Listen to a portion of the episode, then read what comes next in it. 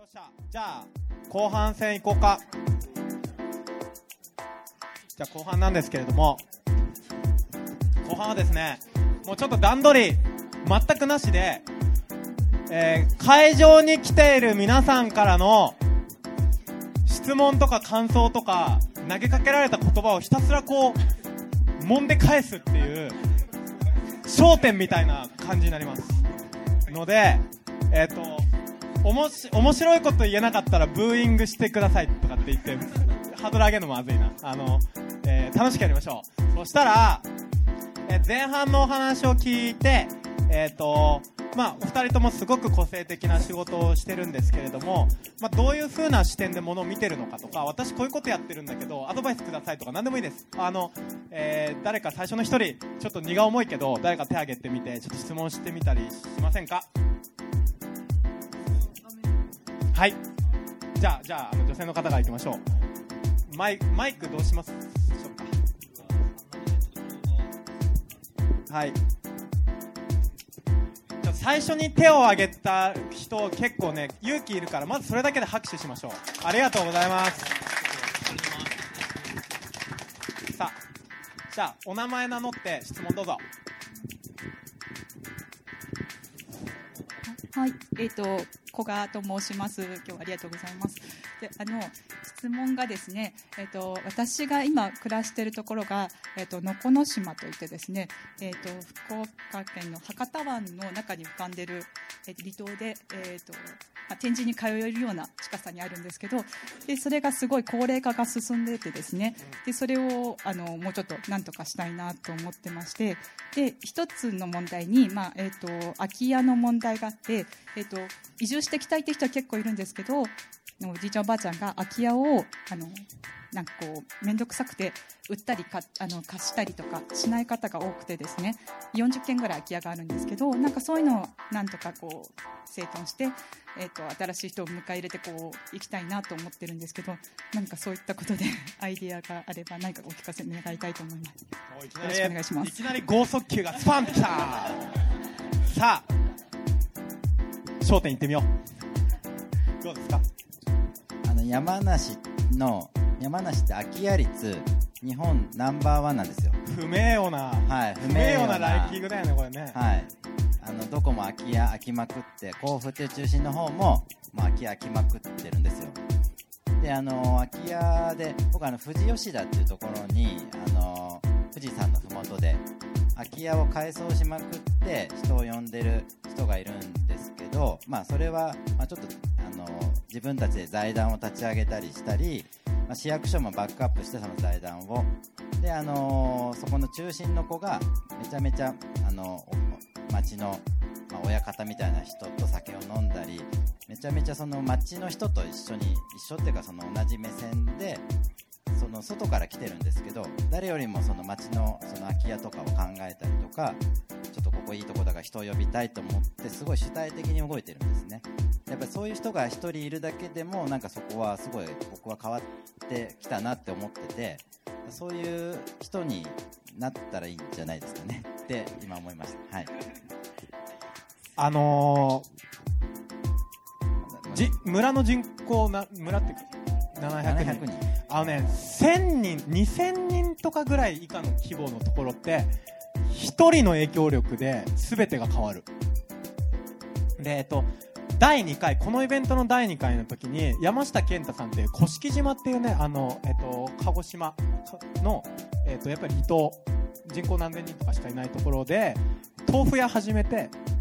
でそこからあの農業やったりとかあのお店作ったりとかしてブレイクしている人がお兄さんが来てくれたんだけど彼一人がいることで、えっとこ甑島はかっこいいっていうイメージが出てきて観光客も来ればあの村あの高校生たちが戻ってくるようになる。でいつか私も甑島に健太兄さんのとこで働きたいとか言ってくれたりするんだよね。でバイト手伝ったりとかするんだけどそういう風にねできる可能性がいっぱいあるんですよ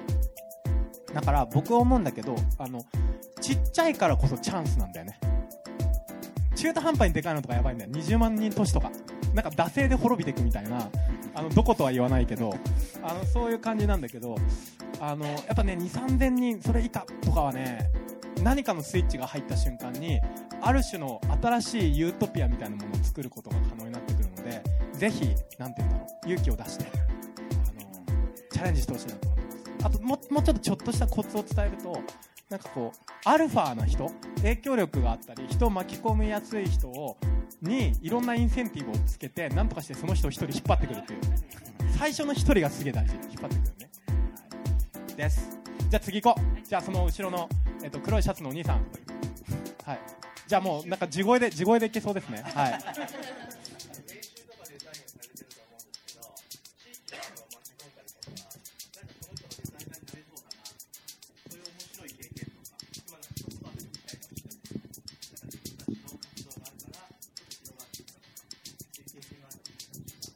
あちなみにお名前は何ですか？内海さん。はい。さあいかがでしょうか？これ黒川さんだねどう考えてもね。はい、えっ、と今先ほどの最初の方の質問ともかぶってくる一緒の答えになるかもしれないんですけど、あの僕らが関わったものでいくと、えっ、と坪谷っていう地域があって、坪谷は、えーその元々はその焼き物をやってる町だったんですすごい衰退をしていくっていうところがあって、まあ、今も焼き物を売ってるお店ばっかりが並んでるんだけどそれが高齢者の方がやってらっしゃるような感じになってしまってるのでなんとなく元気がないっていうところがあったんですけど、あのその中にやっぱり自分の育った町を何とかしたいっていう若い力が出てきてで私はこれを何とかしたいんですけど何とかする思いはあるんだけどじゃあどうしたらいいですかっていうことで相談を受けて一緒に始めてったんですけどそのやっぱりなんていうんだろう思いを持ってる人を、え何でしたっけ質問は。その結構ね複数にわたっていたんですけれどもなんかその地域の人を巻き込むにはどういうコツがあるのかとか、地域でその例えばいわゆるねそのコミュニティを巻き込んでコミュニティデザイナーですね。その実際にアウトプットするっていうよりはその地域を変えていけるそのイメージ力を持った人を見つけたりするにはどうしたらいいですかっていうお話でいいですか、ざっくり。はい。そういう人が気持ちが高まるように、えっと、一緒に行動していくっていうところをやっていきます。あのもしよかったらさっきの。はいはい。ちょっと D よあの白白石 D いいですか？はい。何見せたらいいですか？えっ、と、えっとですね、ちょっと初めに戻っていただいて、はい。はい、で、えっ、と、人弁ブログというところをちょっとクリックをしていの、つぼやのプラスっていうのをクリックしてもらっていいですか？一緒に街の魅力を考えるっていうことをやりました。あのー、坪谷っていう街はマイナスなことばっかりを最初考えてたんですけど、えー、坪谷っていいとこいっぱいあるよねっていうことを一緒に探すようにしました。で、坪谷っていうのはこの坪っていう字の真ん中に実は足すという字があるっていうことを発見してですね、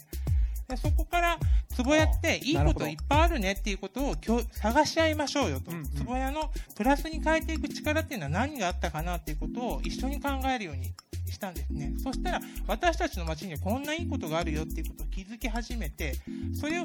さっきのキーマンになる人を探せばいいという話があったんですけど、その、そういう人が自分の街にはこんないいことがあるんだっていうことをいろんな方に伝え始めることができるので、何かヒントになるものを一緒に探してあげるっていうことが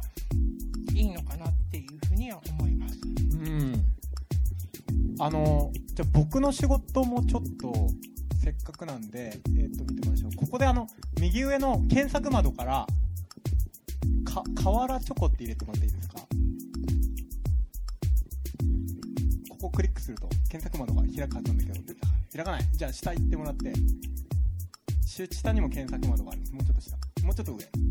こここここの検索はいそこですはいこれ瓦チョコって入れてくださいで、えっ、と、河原ひらがなです。はい。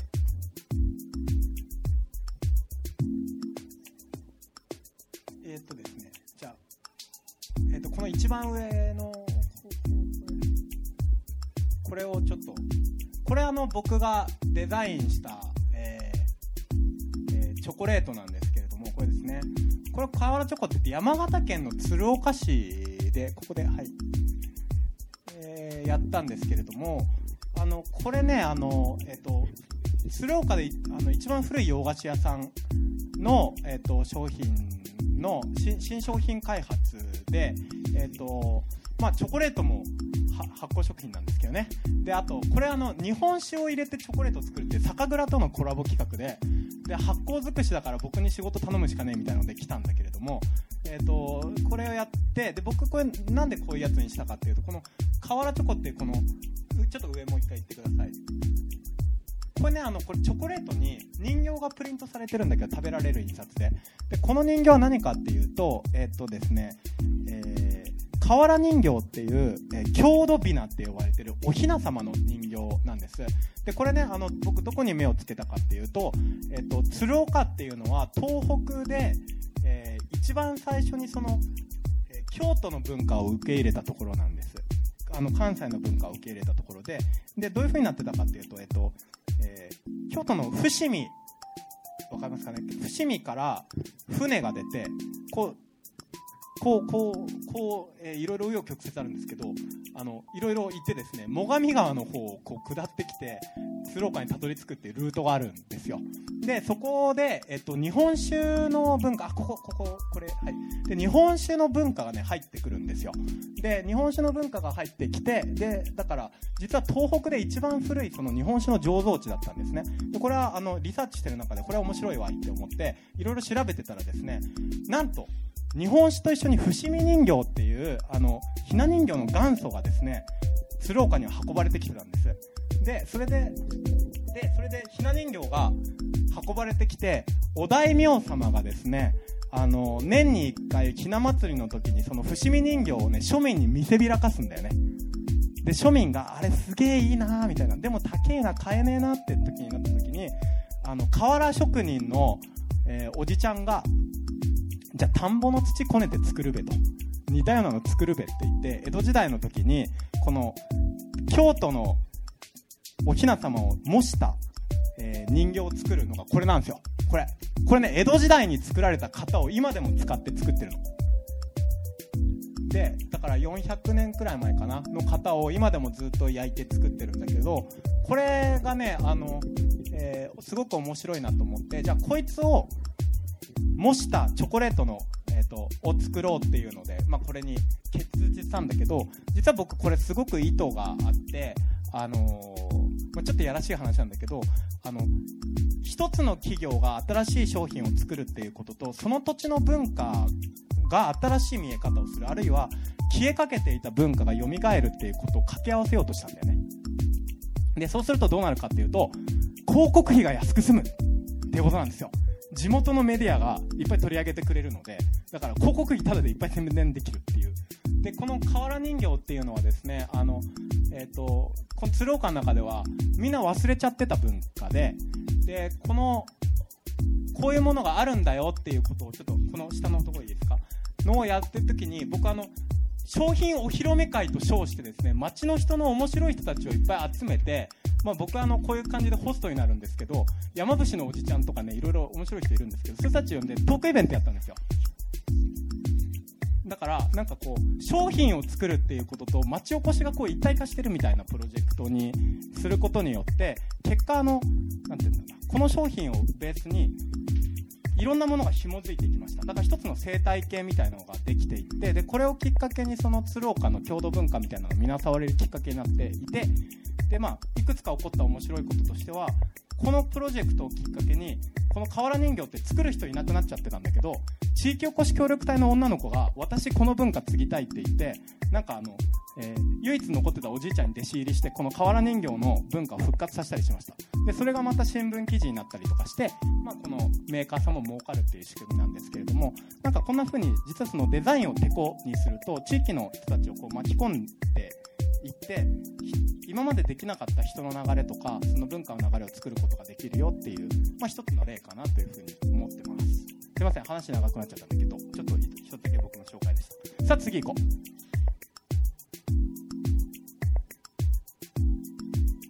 何でもいいですよ。いろんな話今日出てきてるんですけど。じゃあ誰も話してくれないだったら僕の方から振るえー、っとねじゃあ穴場なそのこれこれの母体になってるそのウェブマガジンの編集長来てるから編集長に話振って編集長もいろいろ地域のことを伝えるプロジェクトいろいろやってるんですけどその中で出てきた疑問とかなんかこうしたいみたいな話とかちょっと聞いてもいいですか？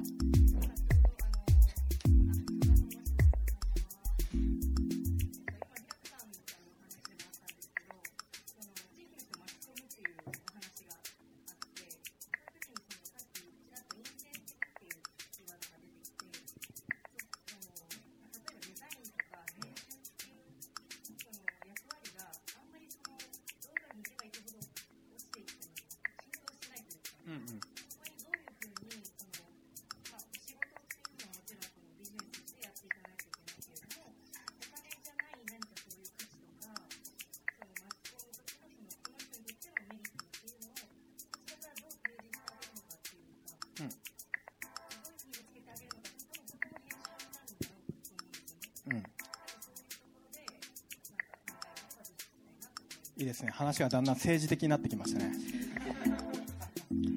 どんどん行こうそういう話。掘り下げとこう。さあどうでしょう？あのとにかく田舎だとその今言ったようにそのデザインとか編集のその価値とかその役割って全然伝わってないんですよね。なんで僕はそれを分かりやすくするためにさっきの一箱古本市だったりとか他のトークイベントとかして、まあこれもその一種デザインとか編集ののまあ、その使ったものだと思うのでそういったことなんだよっていうのをこう、まあ、別にそれ直接言うわけじゃないんですけどそれを積み重ねることであそうだったんだなっていうのをこう、まあ、積み重ねていくっていうかそれをやっていたりとかであのやっぱりやってみないと分かんないっていうかあるじゃないですか。その、まあ、何事もなんですけど。でデザインとかその編集をするんですけど、まあそまああの僕も黒川さんとして農家さんとかとも仕事するんですけどおばあちゃんとかが。でスタートアップのやっぱお金がないって時とかよくあってでそれは僕あの物々交換でやってることがあってあの野菜農家さんに、まあ、野菜、まあ、食うからじゃそれそれくれればじゃあ一回ちょっとじゃあこういうの作ってみましょうっていうのでやってみるとか。でそうするとあこういう変化があってこういう流れになるんだねみたいなのなって次からちゃんとこうお金をこうちゃんとつけてくれるとか。でもその前の仕事も、まあ、ただ無償でやるんじゃなくて僕もちゃんと野菜も食べるしそこをこう物々交換っていうのでできるっていうのが、まあ、その田舎の人、まあ、物作ってる人が多いのでそこをうまくこうミックスしてできるっていうので、まあ、僕本当に地道にやらないと田舎にそういうのって伝わっていかないと思ってるので本当に地道にそういう風にやってるっていう感じです。最初のテコを入れてこうん。う石をちょっとだけ動かすみたいな最初の一歩が結構大変だよね。うん、やっぱ本当伝わりにくいので、うんうん。そこをうまくじゃあどうやって自分もなんだろうその無理なくできるようにやっていくかっていうのでそういうやり方ちょっと,、まあ、ちょっと意識しつつ自分の仕事もしているって感じですうん。黒川さんどうですか？そうですね、あの今、物々交換っていうのがあったんですけど、その始まりっていうところが、すごいやっぱり難しいとは思うので、うん。その入り方っていうところら辺で、うん。その僕も物々交換っていう仕事があるんですけど、うん。そうやって最初のそうなんだね。そういう文化がもうあるんだね。入り方っていうところがあの自分に合ったやり方っていうところに合わせてあげられるようなやり方をその人その人に合わせて考えていくっていうのが大事なのかなとは思っています。うん。なんかこう相手を見て入り口を作ってあげるっていうところは結構大事初めの一歩がやっぱり自分自身も踏み出しにくいし、うんそこをどうやったらその人が踏み出せるのかっていうのは人それぞれだと思うのでその人のことを一回話をしながらこの人は何何だったらうまく一歩踏み出せるのかなっていうのは聞いて話をすることからかなと思ってます。まずはなんかこうじっくり話をできる機会をいかに作るかっていうのがポイントそうですね、それは多分土屋さんの仕事を見てても思うんですけど、ほとんど多分話しかしてないんじゃないかなって、このデザインとか何かを作るというよりは、話す中にヒントがあったりとか、課題があったりとか、話してて初めて気づいたよっていうことも多分あると思うし、そこにきっかけが、考えるきっかけがこっち側としてはあるんじゃないかなと思うので、できるだけ話をするっていうことが大事だなとは思ってます。頼まれやすい環境を作るっていうかうんうん。あのやっぱその例えば農家さんがデザイン事務所泥ついた靴でデザイン事務所行くって想像できないから、うん。で僕はなんかもうその辺取材とかでフラフラしてるうん。とか、あのあどうもっつってあの、うんうん。畑に行ったりしてでそこでなんかあこういう困ってるんだよみたいな話をもらったりとかしてまあちょっとこうそういうとこから仕事につながるみたいなそういう流れも、まあ、その外に出てるからこそうん。生まれるかなっていう。黒川さんなんて普通に普通に買い物してたら仕事になっちゃうわけだからね。そうこうそうそう それは本当に、まあ、僕ら頼りないというところが あるんで、あの多分そういうことかなと思ってるんですけど、あのまあ、仕事をしてる中で聞いた言葉なんですけど、社会福祉施設の施設長が言ってたのは、この弱いからこそつながれるっていうことをおっしゃってて、えー障害を持ってる人ってなんか社会的に見ると弱者だとか何かできないって言われてるけどそれって肯定的に捉えるとできないからこれ一緒にやってくれませんかってお願いがしやすいっていうところでその自分の弱さを知ると逆に仲間になりやすいっていうことになるのかなと思うんですね。自分たちはこういうことができないんだって農家の人は例えば伝えることができないけど美味しい野菜は作ることができる。で自分が伝えることができないって分かったんだったら伝えれる人と一緒にやれば広がるだけのことなのですごいシンプルなことなんだけどその一歩がやっぱ踏み出しにくいっていうのはみんな持ってるんだろうなって。あのーちょっと話変わっちゃうんだけど、えーまあ、僕もデザイナーとして仕事いろいろしてんだけど、まあ、8割喋ってますわな。しかも打ち合わせとかじゃなくてお酒飲んでるだけとかバカ話してるだけでじゃあデザインするフェーズになったら誰か他のなんか僕よりデザイン上手い人に頼もうとか言うから僕なんか単純に遊んでるだけみたいなこともよくあるんだけどまあそこの中でポイントがいくつかあってチューニング能力なんだよね。でそのチューニング能力って何かっていうことを例で言うとちょっと今日せっかく本屋さんでやってるのでね話すとあの後藤茂雄さんっていう編集者の人がいてその人がねあのなぜ彼女は小説を書くのかっていうあのちょっと微妙に違ってるかもしれないけどそういう本たあのインタビュー集を作ってるんだけどそれはねあの吉本バナナさんとか江国香織さんとかその女流小説家にインタビューをしてる本なんだけどこの本の最大の見どころは後藤茂雄さんの相づちの打ち方なんだよね。ちょっとマニアックなあの見え見見え方なんだけどよくよくねその本読んでると作家一人一人に合わせて相づちのテンションを変えてんの。文章ってこと？そうあの文章でも要は対談集だから全部会話文になってるんだけど文章の相づちがってこと？そう。だからなんかこう、まあ、僕想像するんだけどその後藤茂雄さんがその例えば江国香織さんとかと話してる時にいかにも江国香織さんが打ちそうな相づちを打ってるんだよね でなんかタモリのあのなんか偽外国語みたいな感じでなんかチューニング能力すごいんだよ。で、えっと、だから大したこと聞いてないんだけどその相づちの打ち方が相手にシンクロしているとあのその相手からいろんなものを引き出すことができる。で、えっと、今お二人が話してて、まあ、デザイナーが本当にこうよく話してる時に単純になんか面白い話をするとかそういうことじゃないんだよね。どっちかっていうと相手のなんかコミュニケーションリテラシーとかモードにいかに適切にチューニングできるかみたいなことがすごい重要で、まあ、このお二人もずっとやってらっしゃると思うんですけどそこら辺のなんかこうなんていうの？相手がどういうこと考えてるんだろうっていうことをさらに超えてこの人はどういうモードでコミュニケーションを取っているのかっていうところまで入り込めると最初の一歩を動かしやすいのかなっていうふうに思ってます。だからなんか今編集長うなずいてましたけどこのうなずくタイミングをなんとなく合わせるみたいなこの速度をなんとなくそういうこととか結構大事だったりするんじゃないかな。思ったりしてます。はい。じゃあつ次行こう。じゃあはい。はいそこのメガネの男性の方。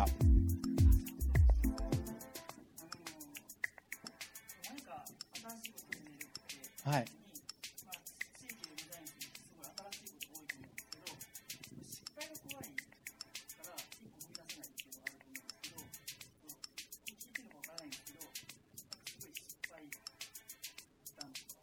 いいですね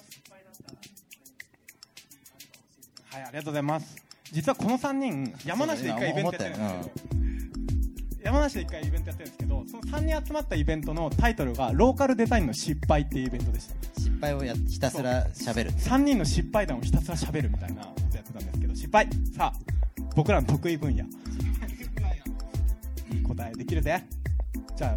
どうしよう。黒川さんからいきましょうか。失敗ね、失敗は本当にいっぱいしてるんですけど、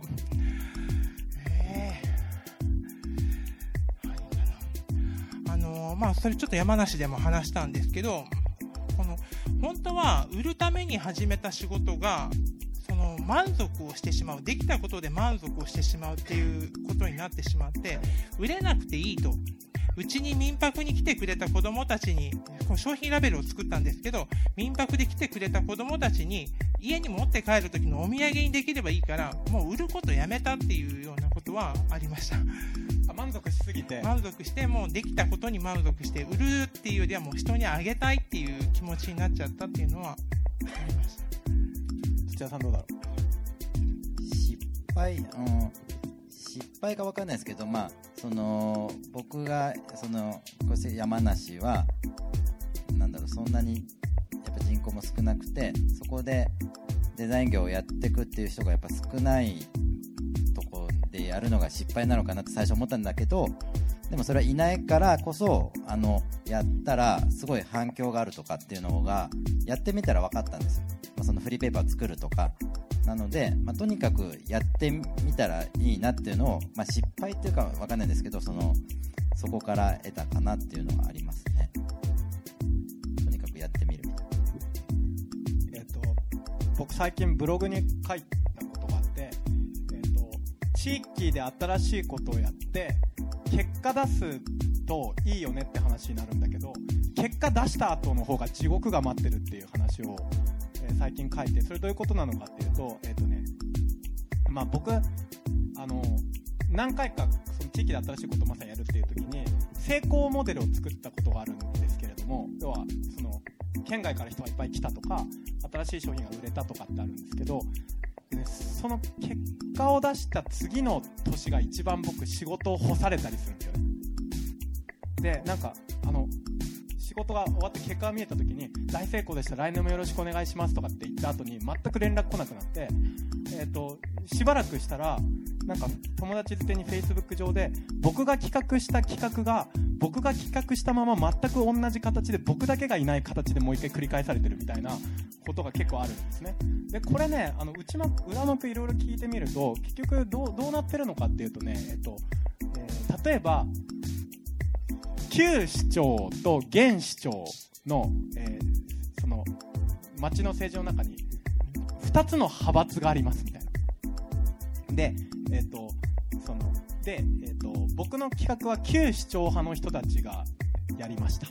みたいな話になった時にでそれでまあ何かしらのモデルを作ってうまくいきました。みたいなことがあるんだけどでも物事をあの地域で新しいことをやるときって正規のプロセスを踏まないタイミングが絶対あるんですね。要は何かを無視したりとか、えっと、意思決定のプロセスをどっかに飛ばしたりとか意図的にするんですけどそこを今度は新市長派の人から文句つけられるんですよ。お前結果出したのはいいけど正しいプロセスでやんなかっただろうと。いうのでであいつは危険人物だ出禁にしろみたいな話になって僕いつの間にか干されてるのね。なんだけど、えっと、その市としては手柄自体をそのまま使いたいから、えっとそのまあ、すごいしょぼい形になるんだけどなんかこうもう一回その同じようなスキームをもう一回やるみたいなので結果的に僕は全面的にはしごを外されてるみたいな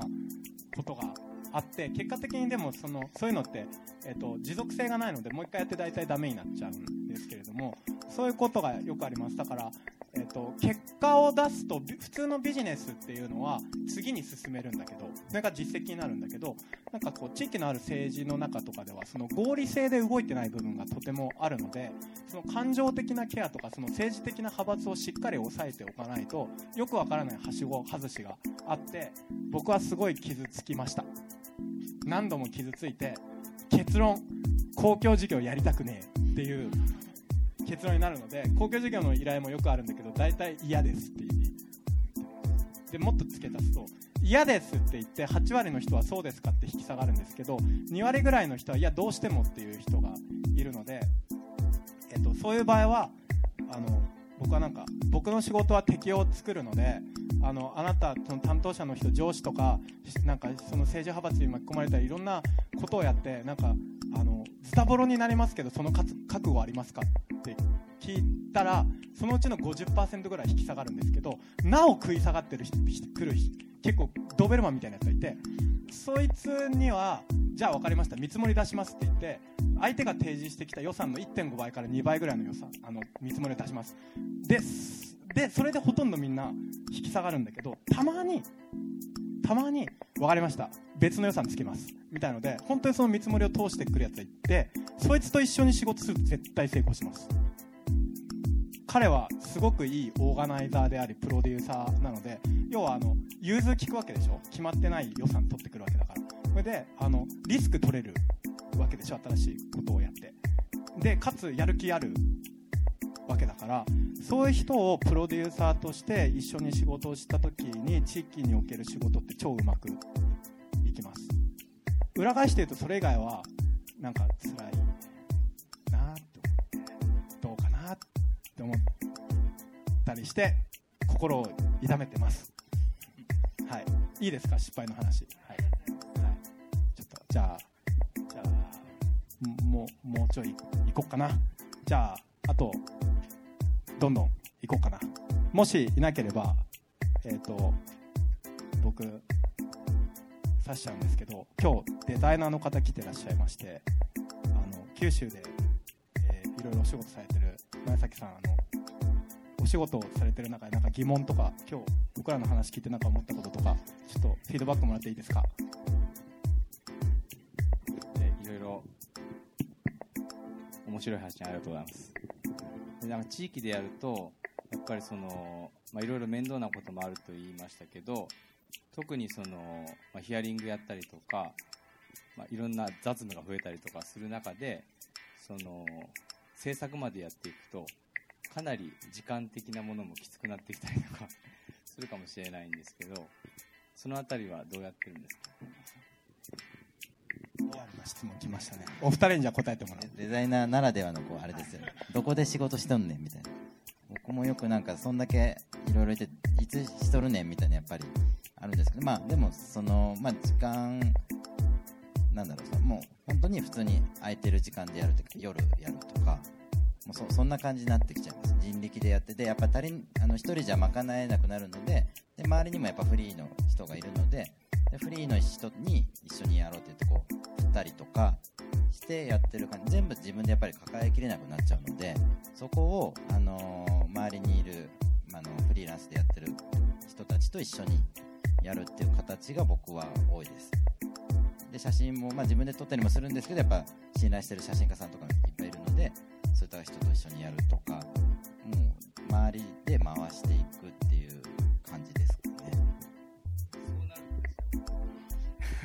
っぱり。その制作っていう手を動かすよりはディレクションっていうとかそういう立場にならないと地域でやっていくことが難しくなるっていうような感覚ではありますか？そうですね。あの総合的にそのデザインだけじゃなんか賄えないとことかもやっぱり出てあのあの人を動かさなきゃならない街のあの人をちょっと動かさなきゃならないみたいなとこも出てくる仕事なのかわかんない。そういうのもあるのでそのディレクションというかそのそうですねそういうコミュニケーション能力だったりっていうのがで僕はその地域でやっていくデザイナーにはやっぱそういう能力がどんどん必要にこれからはなっていくのかなと思ってるのでそのなんだろうそのディレクションじゃなくてその自分で手を動かすだけでもやっぱそういう能力っていうのはやっぱりある程度必要なのかなと思ってやっててそこはまあそのそこに時間が取られるっていうのはしょうがないのかなって思いつつ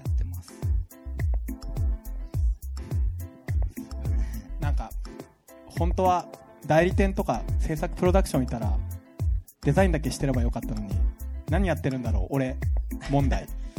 デザインだけやってるとやっぱりその違うんですよね。その自分の中でうん。その仕事をしてるっていう感覚ではやっぱりちょっとなく,、まあ、なくなるわけじゃないんですけど、僕がまあその単純なグラフィックデザイナーでもないのでそそれをやりたいわけじゃないみたいな感じになってくるんですよ。そこは。なのデザインというのはあくまで手段であってやりたいことは何かもっと伝えたいことがあるんだってことね。たまたまデザインっていうのをこう今までやってきて編集とかそれを使ってやっているみたいな感じなのでうん。なるほど。デザイン会社をやりたいまあ、わけでもないんですよね。うん。そこの町の何かを伝え伝えたいっていうのが一番であるので。黒川さんそのさっきあの自分の暮らしを大事にしたいっていう話あったんですけどこれだけこうねあの地域密着でいろんな仕事いっぱいやってると思うんですけど忙しくなならないんですか？暮らし密着したいからあの地域にフォーカスしたらもっと忙しくなったみたいなミラトリが未来になるみたいな話ないですか？そうです。そういうなんかまあある意味悪循環っていうかこれに関わっていったら関わるほどなんかもっと知りたくなったりとかもっと関わりたくなるっていうことがいっぱいあるので自分は一体何してんのかなってこの予算の中を見るとてもじゃないけどこれだったらアルバイトしてる方がいいんじゃないかなっていうことにもなりかねないなっては思っている人がいっぱいいるんじゃないかなって思うんですけどけどやっぱりそこに面白みを感じられるしそこからまた広がるものも多いと思うんですね。そこの楽しみが今は突き動かしてくれてると思い込んでいます。自分がやるべきだはずだった仕事から逸脱していくことがむしろ楽しいみたいな。そうですね、まあ、悔しい思いも確かにするんですけど逸脱しすぎてなんなんだかなみたいなことはありますけど。それが楽しいってことですね。だからなんかまあデザイナーは地域行くとクリエイティブにおけるお百姓みたいになっていくかもしれないですね。なんかだんだんお百姓化進んでいくかもしれないですね役所さんって本当その時間軸がその、ね、何時から何時までっていうより、まあ、日が沈むまでとか、まあ、夜は夜でできることをやるとかそのなんかこう時間で区切らそのタイムなんだろうこうガシャンみたいので区切らない感じ、それがなんかこうデザインとか編集でもできるんじゃないかなと僕はなんとなく思ってて。多分その農家の方の話がさっきあったのであれなんですけど農業も別に何時から何時で働いてるから美味しいお米ができるっていうわけでもないと思うんですよね。そこの仕事って結局そういうことかなと思うのでやっぱり自分がこうやった方が楽しいと思うんだったらこうやって作った方が美味しいお米ができると思うんだったら多分みんなそういう工夫をすると思うのでそのための努力だったらむしろ面白いかなって思えるようになりました。なりました。はい。お百姓化していくっていうね。はいえっとじゃあもう一人風呂えっとこれきっかけはそのコップ男子っていう生協のプロジェクトから始まってるんだけど今日はなんか生協の若手の人たちも来ていてあの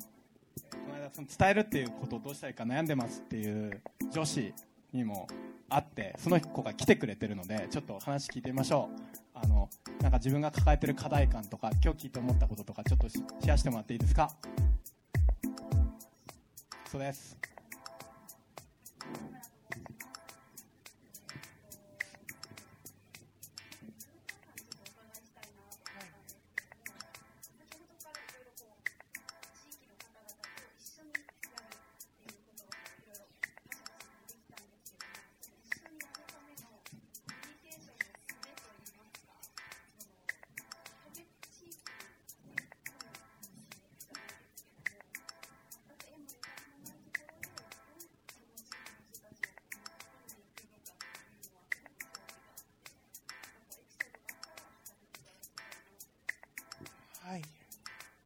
はい。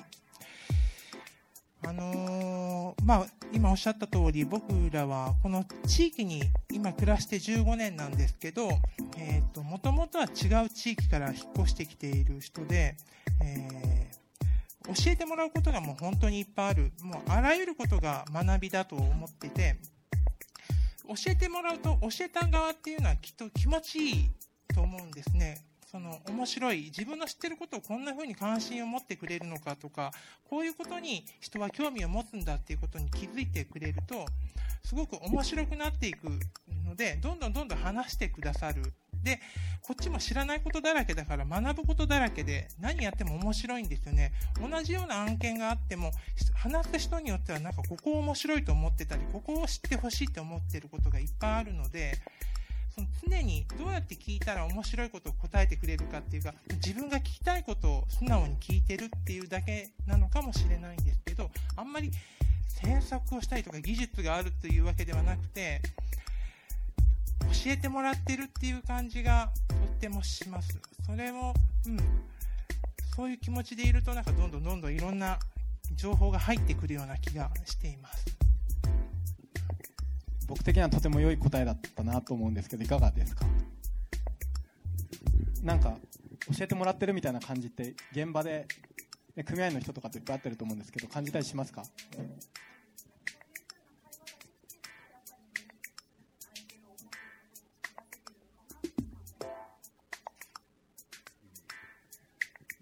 なんかシンプルに思ったけどやっぱ素直なの大事だね。2人超素直ですも、ん、僕も見習いたいと思いました。素直になりたいと思います。はい。じゃラスト1人。山梨からねまだ来てて、えっと、山梨チームから来てるんですけどみ味噌屋の娘いますか？あいた。味噌屋の娘ちょっとあの今山梨で久しぶりに帰ってきて東京から。頑張ってるところだと思うんですけど今日のお話どうでしたか？なんか自分のなんか悩んでるところとか課題とかってありますか？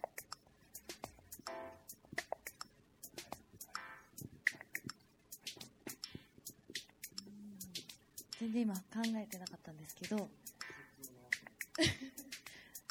今自分の一番の課題は骨折を治すことではあるんですけどはいそうすごい多分いろんな方が気にはなってると思うんですけど折れてます。はい。で課題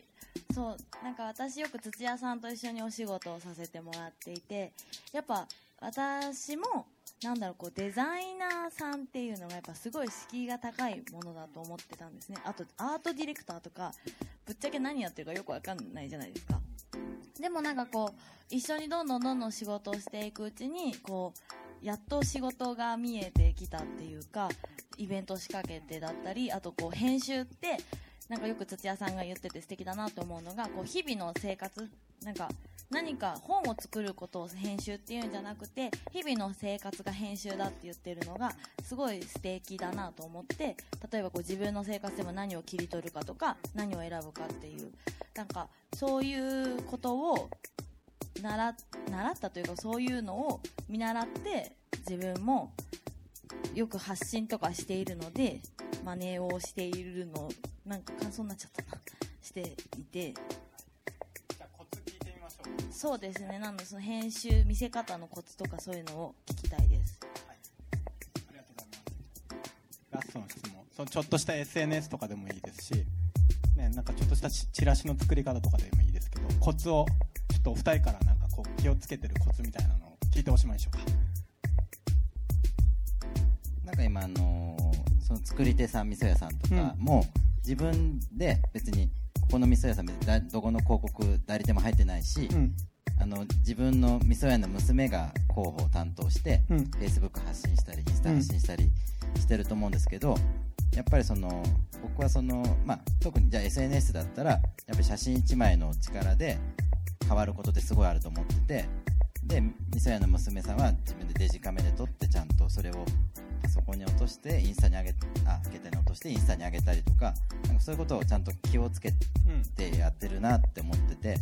そういうあの誰でもできるじゃないですか。そこ気をつけるとか、ちょっといいカメラ買うとか、あと言葉一つなんかこうちょっと気にしてはあの誰が見るかっていうのを気にして、ちょっと書くうんうん。だ誰でもできると思うんですよ、うん。別に教えるとかじゃなくてちょっとコツさえつかめば全然違うと思うんですよね。写真1枚が語るものとか言葉がちょっと変えるだけで。だそういったことが今その自分で発信する時代になってきているのでなんかちょっとこう編集っていうかそういうとこを知れば変わることってすごいあるなと思ってて。で僕はその編集されてないものって何もないなと思っててこのイベントだったりそのこのなんか棚だったりとか全てなんか何か意図的なもので作られてるものは全部編集誰が見てどのような用途で使うとかっていうのは編集されて物事とか人生とかもできてると思うのでその編集とかデザインってこういう業界でしか使われないかもしれないんですけど普通の生活で編集とかっていうまあ言葉じゃなくてもいいんですけどちょっとそういうきっかけがなんか普通の人にも普通に浸透したらすごいいい世の中になるんじゃないかなみたいな大きなこと言っちゃうんですけど、はいはい。はい、になるかなってなんとなく思ってます。ついにまとめの言葉に入ってきましたね。じゃあまとめっぽかった。はいじゃあ黒川さんどうでしょうはい。あのまあ、いろんな人が発信ができるようになったので、いろんな人が見てるんじゃないかなと思うんですけど、その中でもやっぱり、ちゃんと、例えばこういう人に伝えたいなっていう具体的な人を思い描きながら伝えるっていうことはとっても大事なんじゃないかなって、いろんな人に伝わることって結局、そばにいる人に伝えていくことだと思うので、一人一人に伝えるためにはどうしたらいいのかと思うと、じゃあこの人に知ってもらいたいなって思うことはどうやったら伝わるかなって具体的なイメージを持ちながらこういう写真だったら喜んでくれるかなとかこういう言葉で伝えれば伝わるんじゃないかなってイメージをこの具体的な人をイメージしながら編集していくと伝わりやすくなるんじゃないかなと思います。あのじゃ最後にちょっと僕からちょっと余談なんですけど、えっと変わるためには自分が日々何か受け取っていることを事象を分解する力が僕すごい大事だと思っていてで例えばななんとなくこの雑誌のこのページいいなとかこのお店のこの空間の感じいいなとかこの料理のなんかこういう感じいいなって思うことあると思うんですけどその時に普段だとなんとなくいいなって思ったものを通り過ぎていくんですが通り過ぎないでその要素を分解するっていうのが僕は結構デザインの本質的なところだと思ってるんです。だから例えばじゃあこのビールのグラス持ってる時になんで上が広くて下が狭いんだろうとかね。まあこれあの持ちや持ちやすいからなんですけれども基本的に。なんかあのでもそれ以外にも本当いっぱいいろんなものがあってあのなんでこの写真がいい感じだと思うんだろうみたいなところになった時に実はなんかそのよくよく見てると構図がすごい安定してるんだなとかなんか必要な要素だけあってごちゃごちゃしてないからなんだなとかっていう風になんかいろいろ気づくはずなんですよね。逆に自分が嫌だと思ってたものはなぜ嫌かを感じる。力とかもすごく大事でなんかなんでなんで私はあのくなんか車の中にやたらキティちゃんの人形をいっぱい入れてる人とかいるんだけどああいうの見て嫌だと思うんだろうとか例えばいろいろあるんだけどなんかいろいろあると思うんですよ。だそれを素通りしないで自分が好きとか嫌いとかって思った気持ちをなんかこう構造的に分解していくことこれも多分気をつければ誰でもできると思うんですけどそこからなんかこう伝える力が育っていくんじゃないかなというふに思います。でキーポイントは分解するときに言語にすることで、えっとさっき言ったなんか私が嫌いなのはこうこういうことだとか私が好きだと思ったのはこういうことだっていうことを言語にした瞬間にそれを摂取してるんですよねその要素でなんかその摂取したものはその人から消えないのでなんかデザインっていう感覚的なものこそなんかその分解して言語化するっていうことがすごい大事かなというふうに思います。好きなものが一体なんでこれが気になるのかとか、なんでこれが嫌いなのかっていうことを考える。なんとなく好きだなっていうことより、なんとなく嫌いだなって思うことよりも、それがなんで好きなのか、なんで嫌いなのかっていうことをちょっと噛み砕いてみると、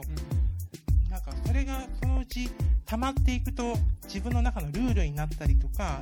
そういうことができるんじゃないかなって気がします。僕あのなんでやねん散歩ってやっててなんでやねんさんも。あの街を歩いててあのなんでやねんって突っ込むっていう、うん。な今このじゃあこれなんでコップやねんみたいうん。なななんでここ花のあれがあるやねんみたいな。うんでやっていくとぎ疑問ってめちゃめちゃあるんですよ。なんでやねんってめっちゃ突っ込むところ、うんうん。なんでこのなんか派手な看板つけたんねんみたいな、うんやっていくとなんか普通の日常ってもうぎなんかなんでやねんってことがいっぱいあるなっていうのがすごく気づくんですよね、でそのツッコミ入れまくるっていうまうん。あそれだけでもなんかこうあれなんか普通にしてたけどなんか深く知らないこといっぱいあるなみたいな、うん。っていうのをきなんか気づくんですよね。どの街とか行っても。特に知らない街とか行くとなんでやねんだらけになっちゃうんですけど、うんうん。それってすごくなんか大事だなと思ってて。普通に日常過ごしてるけど知らないことっていっぱいあってそれにツッコミ入れていくっていうことでそのなんでコップだったんだろうみたいなそのみたいなことを自分でこう意識、まあ、言語化じゃない、まあ、言語化に近いのかな。それを意識できるっていうかそういうなんかなんそれだけでもなんかすごい楽、まあ、それも楽しいうか楽しみながらちょっと疑問に思えるじゃあ地域の中で一歩踏み出すにはなんでやねん散歩から始めるっていうのがいいってことでいいですかね？じゃあなんでやねんってこと？それもはい。なんでやねんってこと？はい、じゃあいいです。ツッコミツッコミ入れるところからツッコミツッコミ入れまくるってツッコミ入れまくろうっていう、ということで1 2時間経ったのでこれでおしまいでいいですねディレクター。はい。じゃあなんか締めの段取りとかはい。えっ、とじゃあちょちょこじゃあ次回予告する前に一回じゃあここれで本編おしまいですので今日はあのデザイン伝えることをめぐっていろんなお話しました、えー今日はあのすごい個性的ないろんなポートフォリオを見せてもらいました。僕らもとあの僕自身もとても勉強になってすごく楽しい回でした。ということで、えービッグデザインの土屋さんに拍手お願いします。してアイデア人弁の黒川さんにも拍手をお願いします。あとあの司会の僕にも拍手をお願いします。で今日参加してくれたお忙しい中参加してくれた皆さんも拍手お願いしますどうもありがとう。さてでは次回予告。次回ラスト。最後女子会みたいになってるんですけど、えっと、今まであの県内県外から、えっと、いろいろあの九州エリアと,、えっと、県外、えっと、九州エリア外からやったんですけど今回は完璧福岡に絞ってですね。しかも福岡の糸島という地域があるんですけれどもこの地域から2人、えーゲストをお呼びしてます、まあ、どどっちも僕の仲いい友達なんだけどあの1人はですねえっ、とえー糸島シェアハウスっていうシェアハウスを運営しながら漁師やってる畠山千春ちゃんっていう、面白い女の子おるんだけども。なんかあのもののけ姫みたいなやついいんだけど。え千春ちゃんとあともう一人これも僕の古い友人であの糸島の外れであのテキスタイルの工房を営んでいるマクモっていうブランドをやってるあの福山美希ちゃんこの2人をお迎えしてですね、えー、とまさにその、えー例えばね